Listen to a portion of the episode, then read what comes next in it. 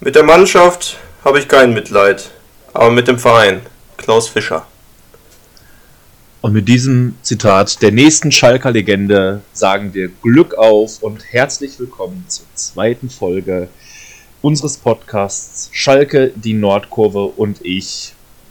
Mit direkt für die zweite Folge einem wieder einer sehr, sehr bewegten Woche und mit sehr, sehr, sehr vielen spannenden Themen. Hochbrisante Themen eher gesagt, würde ich da mal. Hochbrisante Themen, ähm, ja.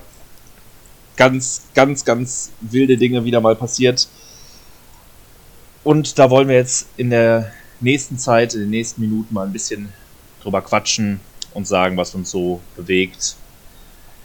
Der Podcast wird sich erstmal mit dem Spiel beschäftigen, was wir unter der Woche hatten, wo aber diesmal tatsächlich nicht, der, nicht das Hauptaugenmerk drauf liegen wird, weil doch ein paar andere Themen uns begleitet haben. Wir hatten eine, eine Spielerrevolte, es gab Spieler, die den Trainer stürzen wollten. Wir haben den Kahlschlag heute am Sonntag, den 28.02. erlebt, also den Tag, wo wir heute aufnehmen. Einen kompletten Kahlschlag mit zig Entlassungen. Und jetzt werden wir natürlich mal darüber reden, wie wir das Ganze so empfunden haben. Ja, genau. Also äh, erstmal für euch, äh, Basti und ich haben das Spiel sogar zusammen geguckt, nebeneinander auf der Couch. Ähm, ja. ja. Eigentlich war mir letzte Woche gesagt, das Spiel geht 2-0 aus. Wir sind auch sehr hoffnungsvoll. Man, man kennt das ja immer so eine Stunde vorm Spiel. Da hofft man dann mal immer, heute geht was. Heute kommt die Wende. Und gegen Stuttgart, ich sag mal so, ich finde auch Stuttgart ist jetzt so der Gegner, da kann das, da, da kann das klappen, finde ich. Also die waren jetzt nur Neunter, glaube ich, oder Zehnter.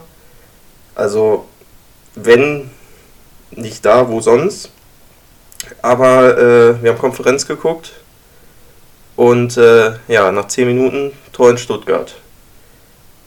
Eckballtor und äh, alle Hoffnung natürlich direkt zerschlagen. Also ich weiß nicht, wie du es gesehen hast jetzt, aber für ja, mich, für mich war also, es direkt das, wieder klar. Das, das, das, ja, das ist das Problem. Wir kriegen das 1-0 und das Spiel ist tot. Ja. Also da gingen die Köpfe. Und vor allem, wenn, wie es auch gefallen ist. Wie es gefallen ist. Also am zweiten Pfosten so klar frei Natürlich, zu sein. Natürlich, Standards sind, Standards sind ja generell jetzt erstmal nicht unsere, unsere Stärke, sag ich mal. Aber ich habe das noch irgendwie so ein bisschen verkraftet. Ich dachte so, ja gut, das kann da mal wieder passieren, ne? Aber was dann in den nächsten 20 Minuten passiert ist, dass da auf uns auf einmal nochmal zwei Ecken um die Ohren fliegen. Und, und das zweite Tor, Tor Stuttgart. War, ist, es war, es war genau, also es war ja die Kopie. Also hätte sie mir das ja, erste oder das zweite gezeigt, ich hätte sie nicht sagen können, was welches war. Also, und dann noch zweimal derselbe Spieler. Also ich, ich weiß ja, ich meine, Groß wurde in der PK dann noch gefragt, ob es da eine Zuteilung gegeben hat. Er meinte ja. Ich habe das nicht gesehen. Also, wer verteidigt so Eckbälle in der Bundesliga? Ich, ich weiß es nicht. Keiner. Das, das ist einfach nicht Bundesliga-reif. Also, ich gucke halt ganz gern auch mal in die zweite Liga rein, wenn ich die Zeit habe. Und selbst da werden Eckbälle anders verteidigt. Also, Christian Groß hat mir erzählt, wir haben eine Mischung aus Zone- und Mannverteidigung gespielt. Also, ich habe nicht gesehen, dass da irgendjemand irgendwen mannmäßig gedeckt hat bei der Ecke. Und wenn ja, dann äh, die Falschmänner. Weil, also, wie ein Endo, der da ja jetzt weder ein besonders Kopfballungeheuer mit seinen 71 ist, noch sonst die Tormaschine schlechthin da so frei steht, ist ja. mir unbegreiflich. Aber es war ja auch, also für mich, für mich standen die da alle auf einem Fleck nur rum. Also da wusste gefühlt keiner, wo, äh, ja. wo, wo er hin soll. Und äh, Mustafi regt sich dann darüber die ganze Zeit auf, schreit da jeden an, aber steht selber halt komplett im Nirvana rum, weiß gar nicht, was. Also komplette Desorientierung, habe ich immer das Gefühl, wenn wir verteidigen. So keiner weiß, was Masse ist gerade. Und es ist einfach nur erschreckend. Und da, weiß ich nicht, da fühlt sich dann auch einfach als Fan, da kannst du nicht mehr viel zu sagen und sich darüber aufregen, hab, haben wir ja jetzt auch nicht getan, würde ich sagen. Also wir saßen da ja eher und haben, haben uns kaputt gedacht. Äh, ja, weil es, es also, du kannst es ja nicht mehr mit der Ernsthaftigkeit irgendwo behandeln. Also wir haben es sieht so hilflos einfach aus. Und das Schlimme ist, du weißt halt, was passiert. Und wenn dann so das dritte Eckentor ist dann, da wird der Ball einmal rausgeköpft und dann kommt der Ball postwendend zurück. Also ja, aber da, das, drei, das ist, drei Eckentore bekommst. Ich finde das dritte Tor ja dann sogar noch schlimmer, muss ich sagen, weil da haben sie sich dann so gefreut, glaube ich, innerlich so, boah, Gott sei Dank, Ecke verteidigt, jawohl. Da gehen die da direkt, alle haben wieder abgeschaltet und dann fliegt der Ball da rein und das kann nicht sein, dass sich äh, Kalajdzic, oder wie er ausgesprochen wird, äh, sich da dann durchsetzt gegen zwei Mann. Also, das Ding, die, der Ball ist ja mitten ins Pulk. Das ist Begleitschutz, das hat ja. nichts mit Verteidigen zu tun. Das Zugucken, applaudieren ist das. Also, geht gar nicht, wirklich. So klar waren die Voraussetzungen, die Voraussetzungen für das Spiel waren natürlich Kacke da, was da vor, am, vor, äh, am Vortag oder am Vormittag passiert ist. Da reden wir gleich noch drüber, aber du kannst halt nicht so in ein Spiel gehen. Und wir haben letztes Mal noch gesagt, so, spielen die gegen den Trainer oder sind die einfach nur zu schlecht? Ich, ich, also, ich weiß nicht, wie man dann unter. Man kann es nicht mehr identifizieren. Du kannst es nicht identifizieren, genau. Du kannst es nicht identifizieren, weil es ist halt jede Woche schon seit Monaten dieselbe Scheiße und dann kannst du es halt, also. Ob die jetzt gegen den Trainer spielen, ich weiß es nicht. Kein Plan. Dann hatten wir zwischendurch noch eine kritische Szene, wo es dann mal wieder um, um den Schiedsrichter geht.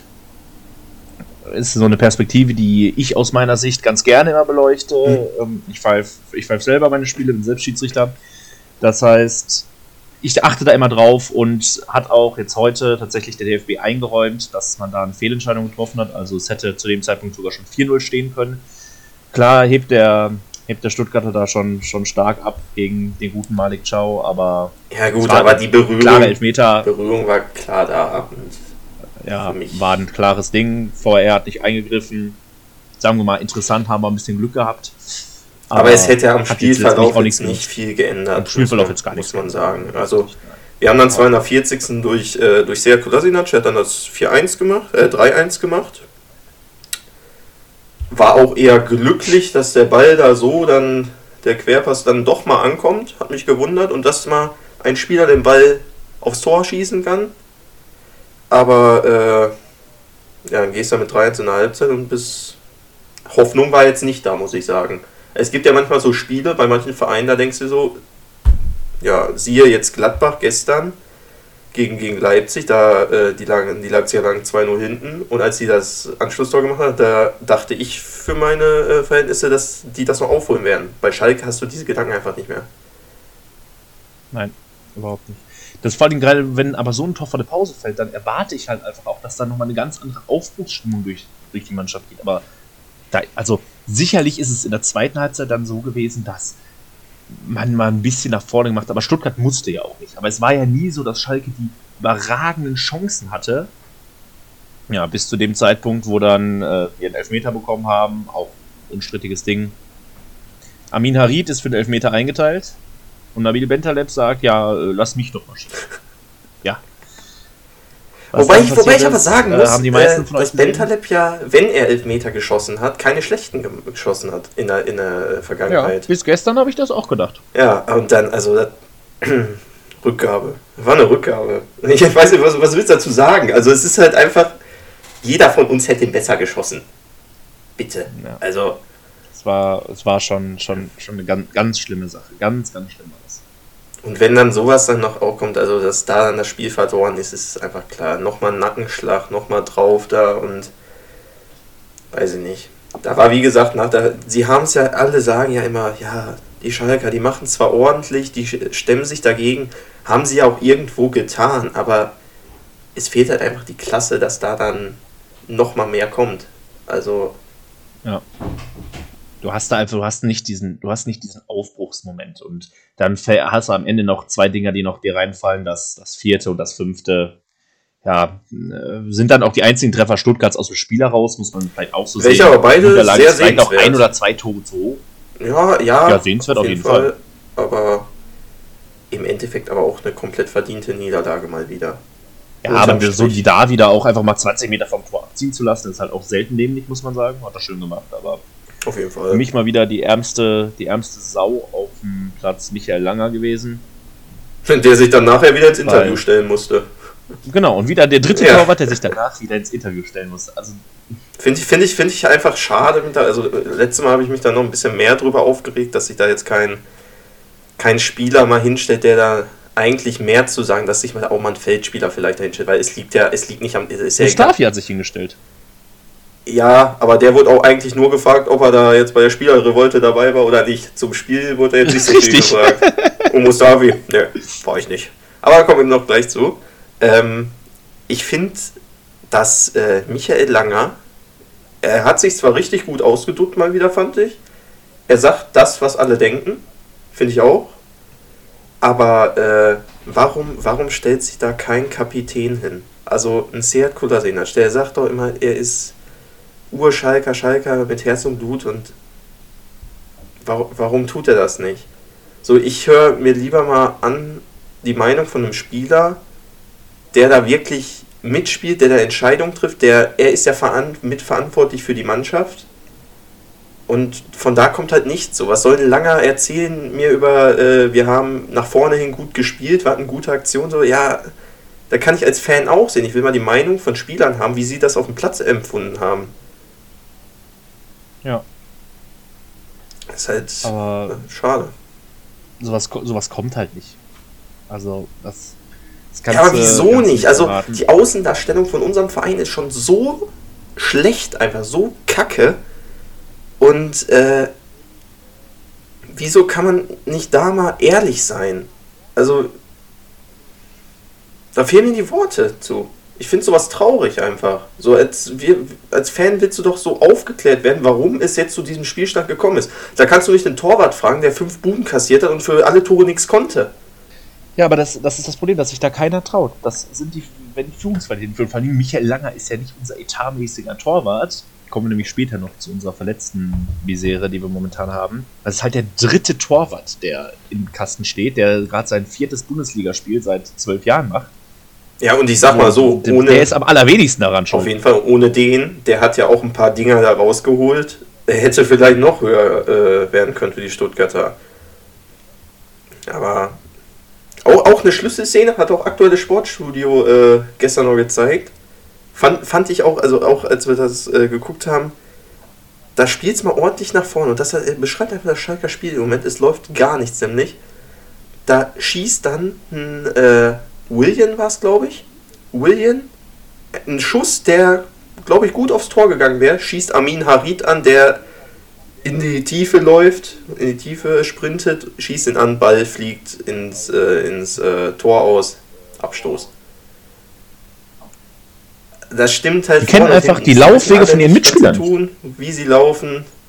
Und da sind wir dann auch einfach beim Trainer, finde ich, weil der gibt, der gibt die Taktik vor. Die Taktik wie haben die zu laufen, wie wollen wir spielen, wie wollen wir über die Flügel kommen, wie wollen wir durch die Mitte kommen, dies, das, Ananas. Über das alles oder für das alles ist der Trainer verantwortlich. Und äh, da haben wir jetzt schon seit mehreren Jahren kein Konzept. Ich nehme da auch gar nicht die Mannschaft außer Verantwortung, weil ich glaube auch nicht, dass jetzt da äh, jeder Trainer da irgendwie was äh, mitreißen kann mit dieser Mannschaft. Egal welche Taktikvorgaben man da jetzt gibt. Aber ähm, schlussendlich ist der Verantwortliche der, der den Kopf hinhalten muss, der Trainer, was er ja jetzt auch getan hat. Ja, mehr oder, mehr oder weniger, ne?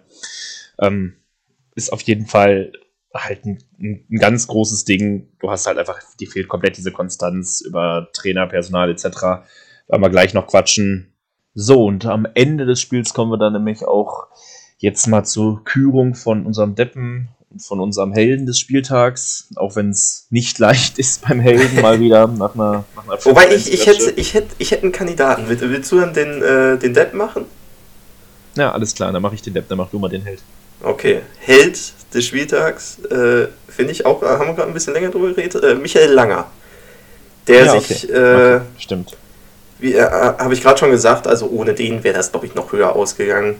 Wäre wahrscheinlich. Das ist der einzige, über den ich mich gestern nicht aufgeregt habe. ja, aber wie kann sie auch über den aufregen? Also, er, ich weiß ja, aber ich finde. Ja, weil, weil er chancenlos war. Stimmt, er war chancenlos. Der tat mir am meisten, ja, wie gesagt, der tat, am meisten, tat uns am meisten leid. Ähm, hat aber trotzdem, meiner Meinung nach, ein gutes Spiel gemacht für einen Torwart. Viele Schüsse aufs Tor bekommen und äh, viele Paraden gehabt. Stellt sich, wie gesagt, also was ich ihm dann, wie gesagt, dann auch hoch anrechnen, hoch anrechnen muss, ist, dass er sich da ins Interview stellt, Stellung bezieht und den Kopf hinhält und sein Mann da steht, nicht so wie die, die restlichen zehn Spieler. Ähm, da finde ich einfach, hat er den Held des Tages definitiv verdient gewonnen. Weil mehr, mehr, mehr Lichtblicke gab es leider nicht. Ja. Kommen wir zum Depp. Das ist also auch eine sehr, sehr schwierige Wahl, weil einfach so viele Kandidaten in Frage kommen. Sei es ein Timo Becker, der grauenvoll bei der Ecke verteidigt hat. Sei es, weiß ich nicht, ein Hoppe, der komplett in der Luft hängt und überhaupt gar keinen Zugang zum Spiel hatte. Aber letztendlich ist es dann doch derjenige, der dann vielleicht uns endgültig das Genick gebrochen hat, auch wenn es mir, es tut mir irgendwie ein bisschen leid für ihn, muss ich ehrlich sagen. Unser verschossener Elfmeterschütze Nabil Bentaleb ist unser Depp des Tages. Aber wie gesagt, er tut mir eigentlich, tut er mir ein bisschen leid, weil er, glaube ich, auch ein bisschen, bisschen was gut machen wollte in der Mannschaft wieder. War sein Standing durch seine diversen Suspendierungen natürlich ein bisschen angekratzt war, aber letztendlich hat er ihn damit schon verdient, weil das war letztendlich dann so nochmal der, ja. der finale K.O. fürs, fürs Team. Fall. Und dann von dem Zeitpunkt an war auch jegliche Hoffnung bei mir komplett weg. Also, die ich zwischendurch hatte, als es dann hieß Elfmeter für Schalke, da hatte ich kurz Hoffnung, aber naja, so war schon schlimm genug. Spiel ähm, haben wir damit. Genau. Jetzt kommen wir zum größten Teil. Weil das finde ich ist, mal, ist, ist, ist mehr, mehr Highlight als das, was, äh, finde ich, heute dann passiert ist, heute am Sonntag. Ähm, die Spielerrevolte vom Samstag mhm. oder am Samstag, wo sie öffentlich wurde. Ich, ich fand es so gut, äh, morgens, du wachst auf, machst Sky Sport News an, wird Matchday Countdown, freust dich auf den Spieltag und dann kommt da dir große Schlamann um die Ecke und erzählt dir, ja, Klaas-Jan Huntelaar, Sija Kolasinac und äh, Mustafi sind zum Jochen Schneider gegangen und wollten den Trainer stürzen. Da war ich erstmal raus. ich war absolut schockiert und ich wähle mal ganz hochgegriffene Worte. Für mich ist das einer der größten Skandale der Bundesliga-Geschichte. Also, ich bin der Meinung, an so einem Jahresrückblick, so 70 Jahre Bundesliga, irgendwann 233 dann, da kommt das dann so in einer Reihe mit Phantomtoren, Spieler, äh, die absichtlich Spiele verlieren, da sind wir ja auch nicht ganz unbekannt ja. gewesen in den 70ern. Christoph Daum, Graf Koks mit seiner Kokainaffäre.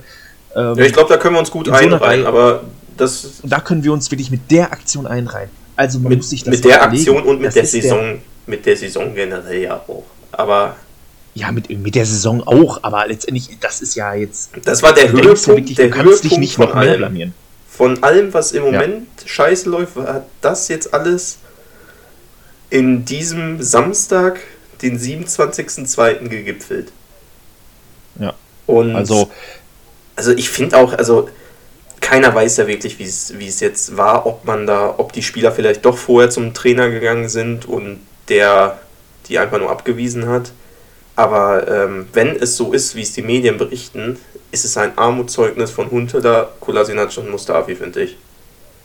Ja. Dass man da. Vor allen Dingen muss man ja sagen, das sind jetzt drei Spieler. Klar, Huntler und Kolasinac haben ein Wahnsinns-Standing in der Mannschaft, vollkommen zurecht, was die für den Verein getan haben. Ganz viel Liebe geht raus. Ja, aber, aber von denen erwarte ich doch ja mehr Menschlichkeit. Auch, auch das, das ist frech sowas. Also wie, wie der Groß, der tat mir richtig leid, als der da äh, vorm Spiel auf einmal gefragt wurde, ja, wussten Sie von den Plänen der Spieler, sind die äh, zu Ihnen gekommen und der, also der war ja absolut nicht vorbereitet auf so ein Interview.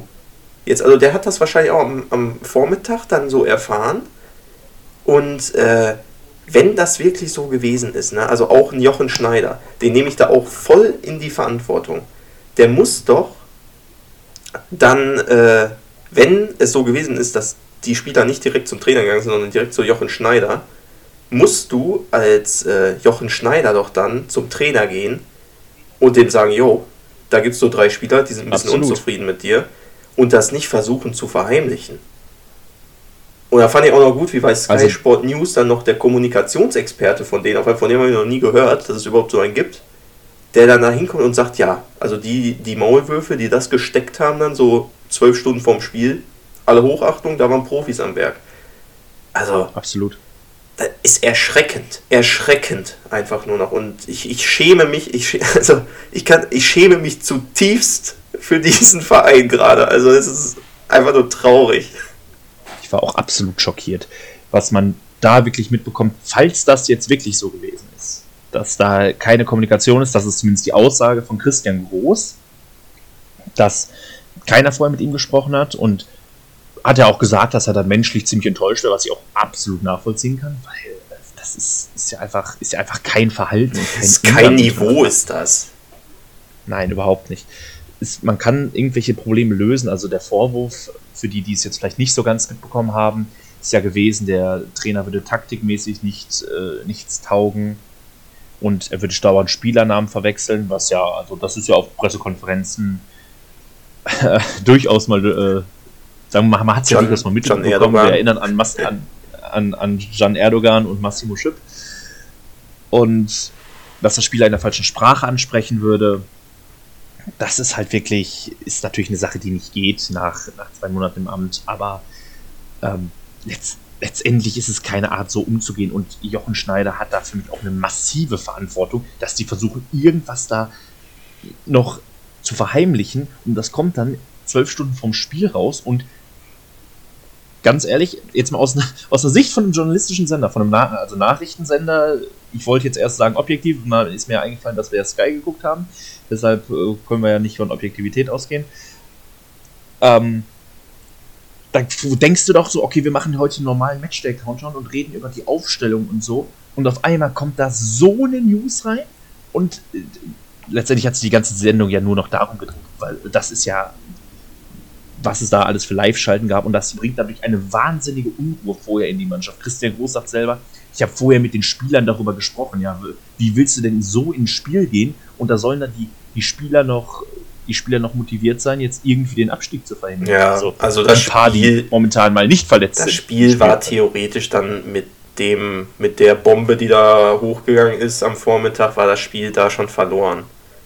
Also, wie gesagt, ich kann mir auch vorstellen, dass dann die Mannschaft vielleicht doch gegen den Trainer gespielt hat, wenn nach solchen Berichten ist das vielleicht möglich. Wie gesagt, erkennen konnte man es jetzt nicht, weil das läuft seit Wochen so. Vielleicht spielen sie auch schon seit Wochen gegen den Trainer. Aber ich finde, das ist eine Unart einfach, sich so dahinzustellen, wenn das, wenn es immer gegen den Trainer ist, die müssen sich mal an die eigene Nase fassen, die Spieler. So dass, dass, dass äh, Christian Groß vielleicht nicht der beste Trainer ist, das kann ja durchaus sein. Und das, es geht, wie, wie du schon meintest, es geht nicht, dass da jetzt äh, Spieler mit falschen Namen angesprochen werden, die falsche Sprache benutzt wird und so weiter. Aber ähm, finde ich, haben die Spieler kein Recht, äh, zu ähm, entscheiden, wer da jetzt auf der Trainerbank sitzt. Und die müssen sich halt dann dementsprechend auch anpassen an das taktische System, meiner Meinung nach. Und es ist ja nicht so, dass Christian Groß der erste Trainer wäre, wo jetzt äh, es nicht läuft. Dass es bei anderen besser gewesen wäre. Christian Groß ist der, der die, Serie, die Tasmania-Serie gebrochen hat. Also ja, also wurde Christian Groß. Dem haben wir uns zu verdanken, dass wir nicht komplett in die Geschichte eingehen. Ja, glaube schon. Also, ja, natürlich. Das, ist schon, also, schon wirklich, wirklich jetzt, jetzt, jetzt Der nächste Rekord wartet ja. Also wir greifen ja gefühlt generell gerade schon wieder zum zweiten Mal den Rekord von Tasmania an. Aber äh, wir haben nur neun Punkte. Der schlechteste Absteiger seit Drei-Punkte-Regel war SC Freiburg mit 18. Wir müssen noch dreimal gewinnen. Das ist, das ist viel. Gegen wen denn? Ja. Naja. Nächste Woche, ich habe Hoffnung gegen Mainz, aber das, aber ich habe Hoffnung, ich habe Hoffnung, ey, also ja. ich nicht, ich nicht. Aber ähm, alles, alles schwierig. Wie gesagt, also Christian Groß tut mir dann irgendwo auch absolut leid. Da in dem ganzen. Der hat ja auch überhaupt keine Chance gehabt, das seine Sachen mal zu entfalten. Absolut ja nicht, absolut nicht. Von Anfang an war er eigentlich komplett, aber wobei, er hat es ja gesagt, so er ist im Druck gewachsen. Er schafft das, er glaubt daran, aber weiß ich nicht. Mittlerweile zu sagen, ja, solange das mathematisch noch möglich ist, ich finde auch immer, wie die Verantwortlichen sich da jetzt bis, zumindest bis gestern immer hingestellt haben und noch von Klassenerhalt geredet haben. Ich finde, man muss sich auch mal ehrlich eingestehen, dass man einfach mal sagt, ja, wir sind abgestiegen, höchstwahrscheinlich, wollen jetzt noch die Saison gut zu Ende bringen und planen schon mal Liga 2. Das wäre, finde ich, was öffentlichkeitsmäßig, äh, was die Öffentlichkeitsarbeit angeht, äh, mal eine Maßnahme aber ähm, dann ist es auch umso schöner, wenn du vielleicht nochmal rankommst. Aber die ganze Zeit jeden, jedes Spiel diesen Druck da zu haben, bei der komplett aussichtslosen Situation, finde ich, ist schwierig. Ja, absolut. Das ist wirklich, wirklich, was Öffentlichkeitsarbeit angeht, also Vollkatastrophe. Also es machen, die Leute machen sich ja lustig. Also was haben wir jetzt vor fünf, sechs Jahren über Hamburg gelacht? Ja, also, da, da gibt es auch, auch mal ehrlich sagen. Ganzen, wir sind ja schlimmer. Ja, es gibt jetzt ja die ganzen Memes da, wo, wo, äh, wo irgendwie Hamburg dann Schalke die Medaille da überreicht für den ja. äh, lachhaftesten Verein, lächerlichsten Verein der Bundesliga. Also einfach traurig, ne? Hätte man Und vor sechs Jahren auch nicht so ein großer Club ist. Ja. Ist schon Aber, wirklich, ähm, wirklich was, was da die Leute gemacht haben, ist hochnotpeinlich. Ist Und unverzeihlich es auch. Ging dann, ging dann weiter. Unverzeihlich, absolut. Geht es weiter, nämlich nach der Bombe von gestern kommt die Bombe von heute, der unser nächstes Thema im Podcast.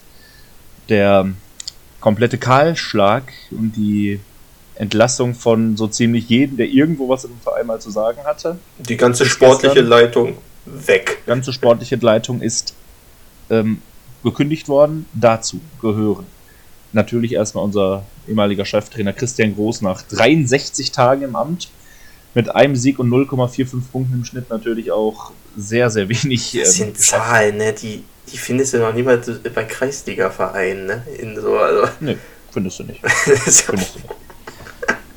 Das war relativ klar, das entlassen wird, aber, und dafür bin ich, das ist so wirklich die beste News des heutigen Tages, auch unser Sportvorstand Jochen Schneider, der seit März 2019 da wirklich teilweise katastrophale Entscheidungen getroffen hat, ist komplett entlassen worden. Dazu noch Teamkoordinator Sascha Rita, unser, einer unserer Co-Trainer Rainer Wittmeier, der ja teilweise es wurde ja teilweise spekuliert, ob der eventuell auf der Bank sitzt, weil Christian Stimmt, Groß ja, ja, also es, es, war Samstagmorgen ja noch nicht ganz klar, dass der wirklich am Nachmittag auf der Bank sitzt. Es hätte mich auch nicht gewundert. Mich hätte nicht gewundert, wenn die Mannschaft einfach nicht angetreten wäre. Das wäre, das, also, wäre aber witzig. naja. Ja, wahrscheinlich. Wer wäre es noch geflogen? Rainer Wittmeier, man hatte spekuliert, ist geflogen und Werner Leuthard äh, zu, einer unserer Athletiktrainer. Zudem habe ich noch eine, auch eine kleine Anekdote zum, zum Werner Leuter. Da, da weiß ich nämlich noch, damals noch der David Wagner, der war ja, ist seit äh, Sommer 2020 ist der da, der, äh, oder war er da. Und da weiß ich noch, wie im Trainingslager, wir haben ja im Trainingslager haben wir ja gegen so viele niedrigklassige Mannschaften da verloren teilweise, ne?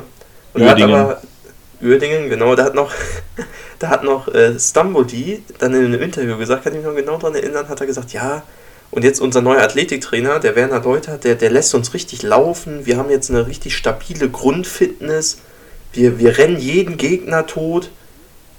Ja, ähm, ich glaube nicht, ne? Also laufleistungstechnisch sind wir mit einer der schlechtesten Mannschaften, wenn nicht sogar die schlechteste. Ähm, und was Athletik und Fitness angeht, wir haben eine ganze Startelf, wenn nicht sogar mehr, die gerade verletzt ist. Und.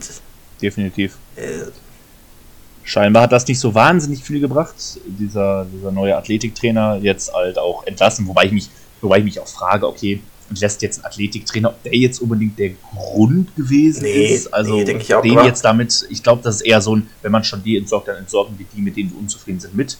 Ich glaube, dass das ja. aber das ist, das ist auf Schalke ja seit Jahren so. Also es gibt was Mauschelei und äh, was da alles hinterm Rücken passiert, da, was teilweise da schon ZDF Sportreportage aufgedeckt hat, das ist ja auch nur die Spitze des Eisbergs, was da alles noch hinter ist. Ich glaube, das, das möchte man als Fan gar nicht wissen.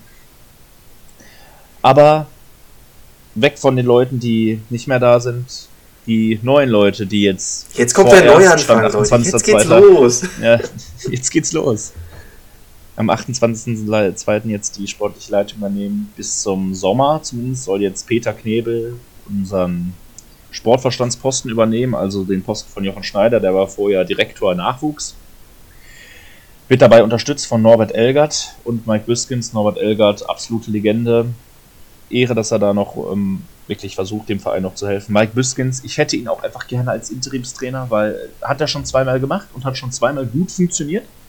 Also, oder dreimal sogar, dreimal sogar. Der war nämlich unter Hüb Stevens zumindest Co-Trainer. Ja, stimmt. Als wir zumindest auch mal abstiegsgefährdet waren, wo wir dann 4-2 im Derby gewonnen haben und uns dadurch gerettet haben.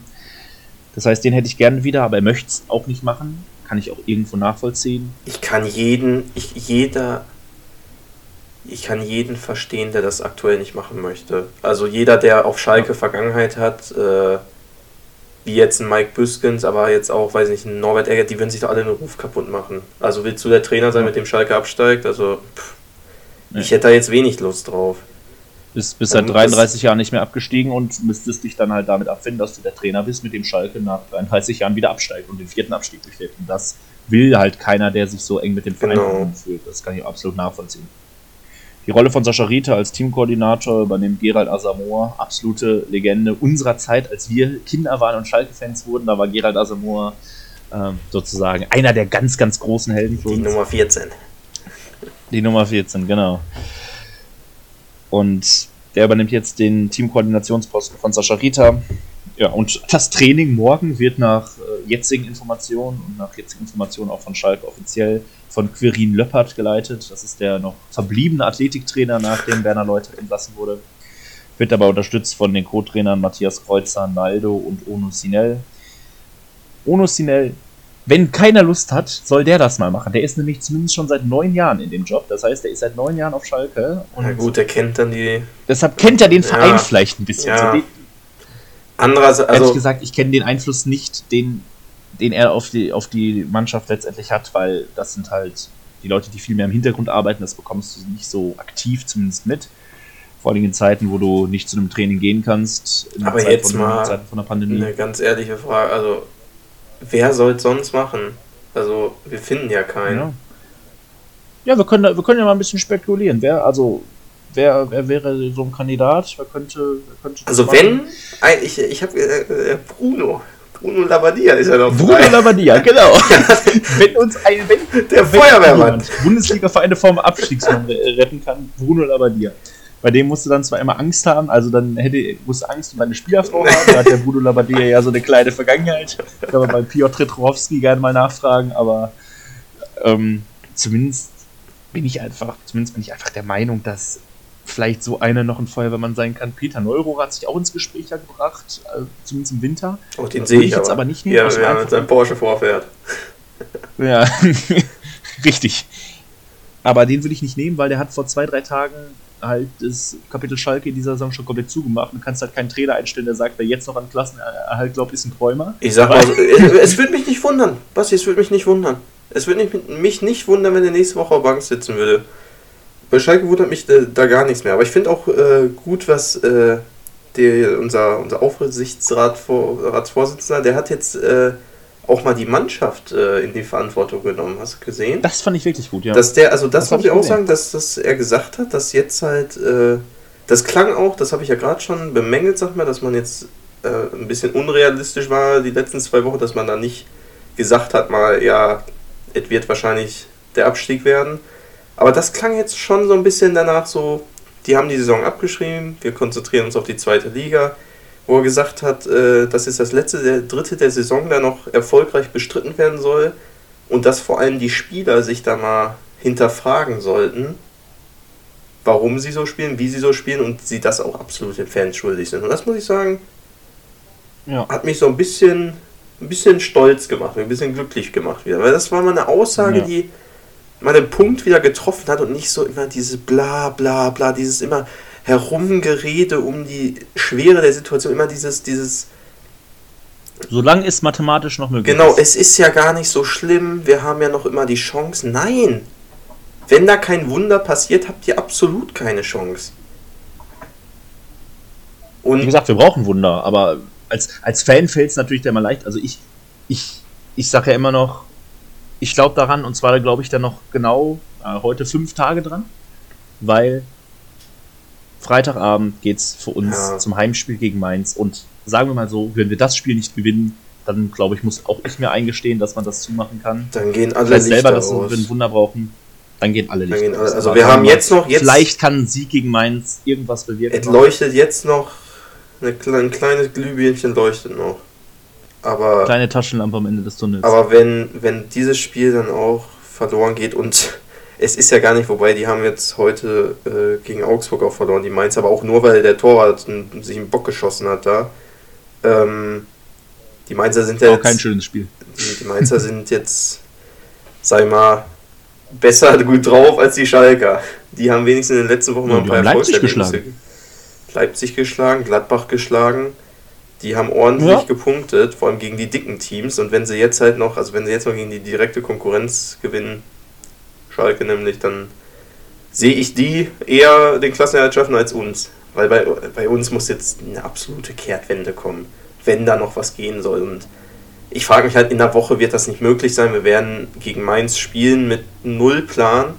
Da, die Mannschaft trainiert sie, glaube ich, selber.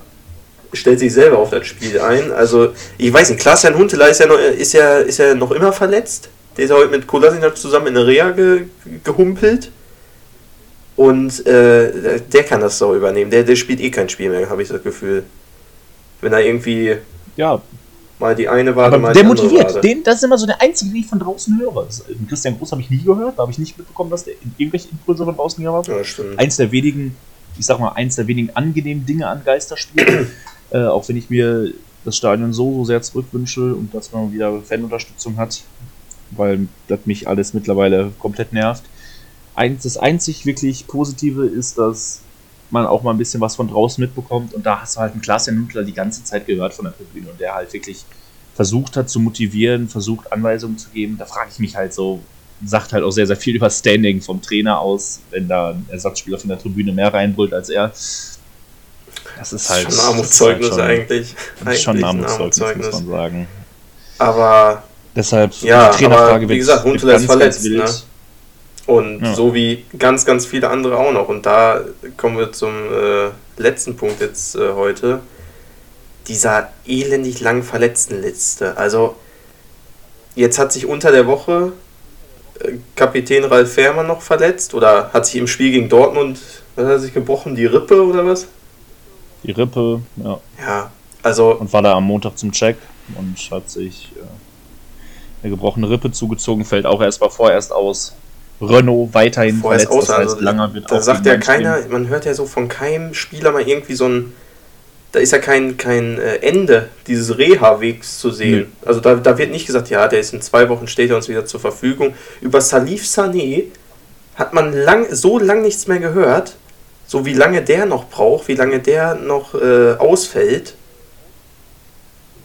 Ist einfach, also ja, wir haben die medizinische Abteilung ja zum Teil ausgetauscht im letzten Sommer, aber ich habe nicht das Gefühl, ich weiß nicht, ob das ein Schalke-Phänomen ist, aber es ist in den letzten Jahren so, also was wir für Verletztenlisten haben und vor allem wie lange Spieler mit scheinbar kleinen Verletzungen ausfallen. Sowas wie, ja, der Spieler ist angeschlagen und dann fallen die zwei Monate aus.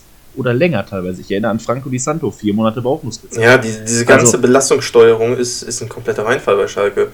Da ist ein Spieler angeschlagen, wird wahrscheinlich dann noch, noch nicht komplett äh, auskuriert, dann irgendwie in der 70. eingewechselt.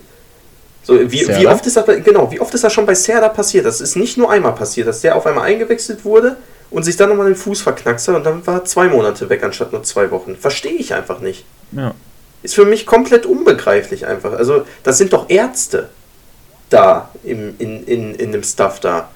Und äh, das Reha-Zentrum, wo die da doch immer äh, ihr Reha machen, das Medikos, hat doch auch keinen schlechten Ruf. Also. Die haben eigentlich einen sehr guten Ruf. Ja. ja.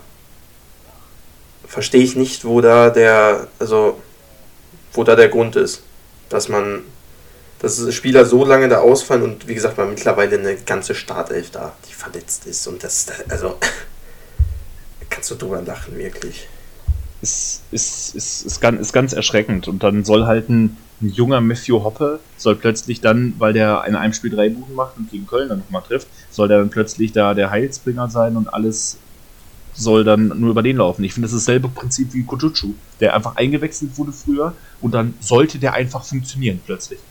Aber wenn halt auch keine Leute hat, die Flanken geben, ich finde, ein Harid ist immer so der einzige, von dem ich gefühlte Impulse nach vorne sehe. Ist der Einzige, der Aber gefühlt hat, was am Ball kann, ne? Also, ja, absolut. der Rest ist da ja. Hm. Ziemlich erschreckend, ähm, kann, man, kann man einfach nicht anders sagen. Aber, naja. Wir können nur, wir können nur hoffen, dass sich das in irgendeiner Weise bessert. Und vielleicht haben wir für nächsten Freitag ja schon einen Trainer. Ansonsten Interimstrainer. Ich, oder zumindest, vielleicht sitzt auch der Athletiktrainer auf der Bank am Freitag. Ich bin Ich bin für Klaas gespannt. Klaas Huntelaar soll er machen. Die wollten doch den Trainer da putschen, dann sollen sie sich da auch jetzt hinstellen und die Mannschaft Genau, und trainieren. sollen sie sich selber holen, sollen es selbst besser machen. Das wäre mal eine Maßnahme. Aber also, nochmal, um das Ganze noch einmal rund zu machen hier im Podcast. Ein Putsch gegen den Trainer ist also wirklich eins der Dinge, die ich so noch nie erlebt habe in den letzten 20 Jahren, wo ich Fußball gucke. Also für mich ist es ein, ein Riesenskandal, dass, so, dass sowas passiert und dass dann alles wieder totgeschwiegen wird. Das ist einfach, ist einfach eine Katastrophe, was da verantwortliche und wichtige Menschen in diesem Verein mit diesem Verein, mit unserem Verein, das können wir als e.V. zum Glück noch sagen, als, als Mitglieder des Vereins, was die, was die da mit dem Verein machen, was die vor allen Dingen hinterlassen, ist eine unfassbare Unverschämtheit. Letztendlich hinterlassen eigentlich alle Leute, sei es ein Schneider, sei es ein Tönnies, hinterlassen komplett, ähm, äh, lassen, hinterlassen kompletten Scherbenhaufen. Einfach nur noch traurig, sich da anzusehen und zu hören. Aber wie gesagt, jetzt ist alle, alle sind raus. Alle Verantwortlichen, die sportliche Leitung komplett ausgetauscht. Besser spät als nie, würde ich jetzt mal sagen. Und vielleicht ist das ja jetzt der Neuanfang, von dem wir uns alle erhofft haben. Wir hoffen es. Der vierte in dieser Saison. Ja, gut. Wir haben jetzt so viele Trainer verschlissen wie Freiburg seit 91. Das ist krass. Das, ist halt, also das ist halt, sind halt Alter, Jahre. das und wir haben das in sieben Monaten geschafft. Also Armutszeugnis. Armutszeugnis. Und mal sehen, wer jetzt kommt. Mal sehen, wer ich jetzt bin auch kommt. gespannt. Naja, Ob es ein No-Name wird oder einer Kategorie. der große Bruno Labbadia, Genau. der Retter vom Herrn wird. also wenn, wenn, wenn, wenn die jetzt echt Bruno Labbadia holen, ne? Also Hier habt ihr es zuerst gehört. Ihr habt es zuerst gehört.